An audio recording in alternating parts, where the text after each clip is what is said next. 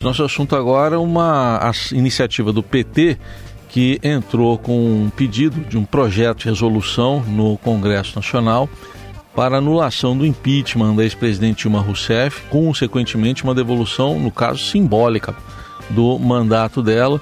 Esse pedido vem após o arquivamento da ação de improbidade eh, pelas pedaladas fiscais no Tribunal Regional Federal da Primeira Região. Eh, o tribunal que considerou, julgando uma apelação do Ministério Público Federal, que a ex-presidente não poderia responder nos termos da lei de improbidade administrativa, porque já havia sido responsabilizada por meio da norma que define os crimes de responsabilidade, resultando então no impeachment lá em 2016.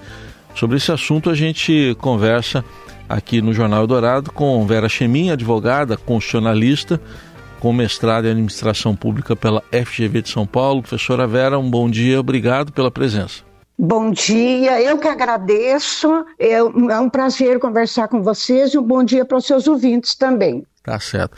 É, como é que a senhora avalia, é, do ponto de vista jurídico, essa, esse pedido aí do, do PT pode ter algum efeito prático ou são duas coisas que estão sendo misturadas aí?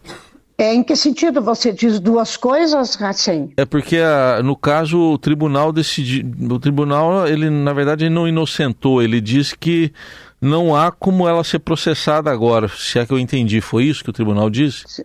Ah, sim, exatamente. Então, é, vamos é, explicar exatamente essa questão, então. A, a, é, realmente, esse pedido é, de revogação, de, da nulidade, né, dessa, dessa, de, de toda a condenação que houve é, da ex-presidente Dilma, não faz muito sentido pelas seguintes razões. É, em primeiro lugar, conforme você já colocou, a, a, a ex-presidente Dilma Rousseff não pode, do ponto de vista constitucional, ela não poderia ser julgada agora, processada e julgada por ato de improbidade administrativa, uma vez que ela já foi julgada no passado e condenada, inclusive, no âmbito de uma ação, de um processo de impeachment. Então, são duas coisas completamente diferentes. Uma é a lei do impeachment, é, que define os crimes de responsabilidade é, é, cometidos por agentes públicos e também, obviamente, agentes políticos, como era o caso da ex-presidente Dilma. nesse sentido, ela, sof ela sofreu já uma punição e perdeu a função pública, ou seja, foi responsabilizada sob o ponto de vista político-administrativo, que é justamente objeto da lei do impeachment. Ah, por outro lado, nós temos a lei de improbidade administrativa, é, que, se for o caso, responsabiliza o agente público do ponto de vista civil. Então, pelo fato da ex-presidente Dilma Rousseff já ter sido julgada, condenada e punida no âmbito da lei do impeachment, ela não pode ser de novo é, julgada ou condenada é, por meio da lei de improbidade administrativa. Quer dizer, há uma, uma decisão nesse sentido é, do STF é, no, em maio de 2018 excluindo o presidente da República de, de, de, sofrer uma dupla responsabilização. Então, o que seria essa dupla responsabilização? Seria a possibilidade de ser julgada e condenada por meio da lei de impeachment, como realmente aconteceu com a ex-presidente, e agora ser novamente julgada e condenada por um ato de improbidade administrativa. Então, é impossível essa dupla responsabilização por decisão do STF em 2018. Então, é, esse, essa, esse é o primeiro ponto importante, então, com relação a ex-presidente Dilma Rousseff. Tá? Ah, o segundo ponto é o fato de que, mesmo que se procedesse a uma, a uma, a uma, a, a, que, se, que, que, que é o Ministério Público, desculpa, que o Tribunal Regional Federal da Primeira Região é, viesse a dar provimento à apelação, é, segundo os fundamentos do TRF1, é, é, essa apelação não poderia ser, é, ser, ser provida porque o Ministério Público não teria é, provado, a, não teria descrito a devida individualização de, de um ato de, de, improbidade administrativa cometido pela ex-presidente Dilma. Quer dizer, houve, segundo o TRF1, uma, uma descrição genérica né, é, com, poucos, com, com, poucos elementos que viessem a provar a individualização de cada ato de improbidade administrativa dos réus, inclusive da ex-presidente Dilma. Uhum. E por último, por último, teria havido uma ausência de dolo. O que, é o dolo? É a vontade consciente de cometer um ato de improbidade administrativa. Então, o Ministério Público não teria também comprovado a, a, a, a presença do dolo.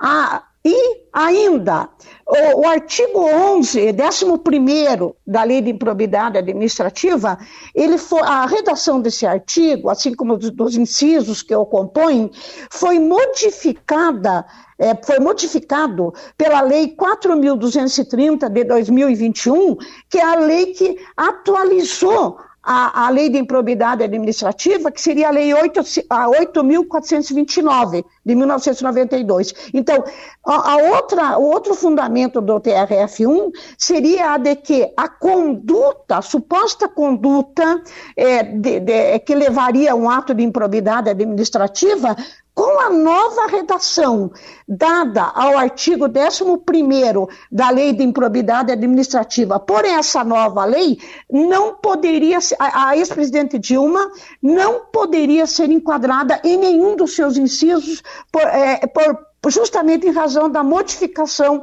dessa redação. Uhum. Mas, de novo, assim, o motivo principal é a impossibilidade de dupla responsabilização da ex-presidente Dilma uhum. Rousseff, tá? É, obviamente por uma questão constitucional e legal. É... E principalmente jurisprudencial, né? Porque foi a, a decisão do STF que impossibilitou. Sim, tá? de cima para baixo.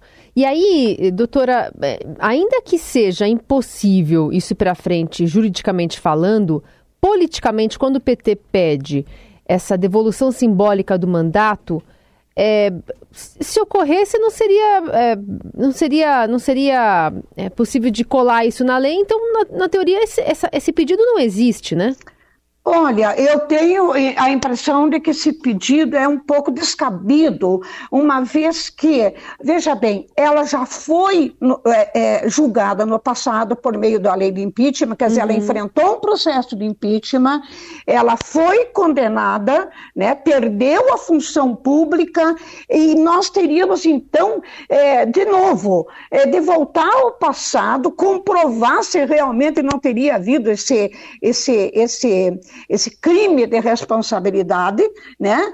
E a, a, a, mesmo que, que a gente tentasse provar o que seria agora impossível, é, esse pedido hoje de revogação, de nulidade simbólica é, de todo aquele, de todo o que ocorreu no passado, ele me parece muito mais de cunho político, ou seja, com uma finalidade, uma finalidade política, do que de, de uma preocupação propriamente jurídica.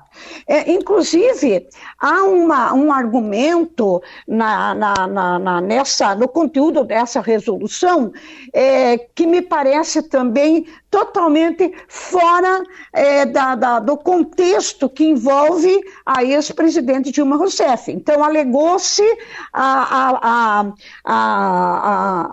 também, tentou-se fortificar esse argumento de nulidade de tudo que houve com a ex-presidente Dilma por meio da descrição de duas súmulas do STF que tratam da possibilidade de nulidade ou de revogação de ato de ato da administração pública. Veja, isso não tem nada a ver.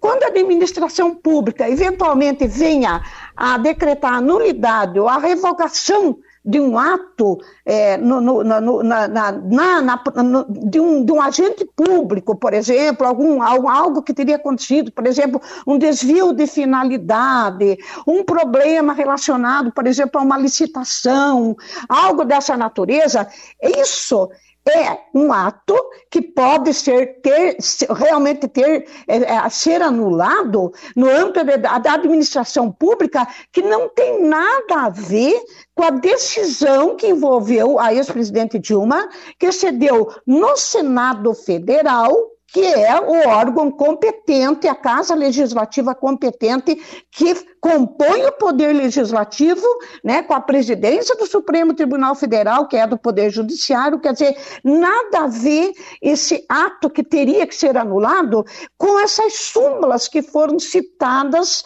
na resolução como mais, como constituindo mais um fundamento para que se venha a decretar essa nulidade. Então, de novo, quer dizer, nulidade de ato de administração pública não tem nada a ver com o Poder Legislativo, especificamente com o Senado Federal, que decretou, que, que, que decidiu para a condenação da, da ex-presidente Dilma. Muito bem, esclarecimentos aqui na Rádio Dourado de Vera Chemin, advogada constitucionalista com mestrado em administração pública pela FGV de São Paulo, deixando claro essas questões envolvendo o impeachment da ex-presidente Dilma Rousseff e agora uh, essa ação que foi arquivada pelo Tribunal Regional Federal da Primeira Região. Obrigado pela atenção, professor. Até uma próxima oportunidade. Tá. Eu que agradeço a participação. Bom dia para todos.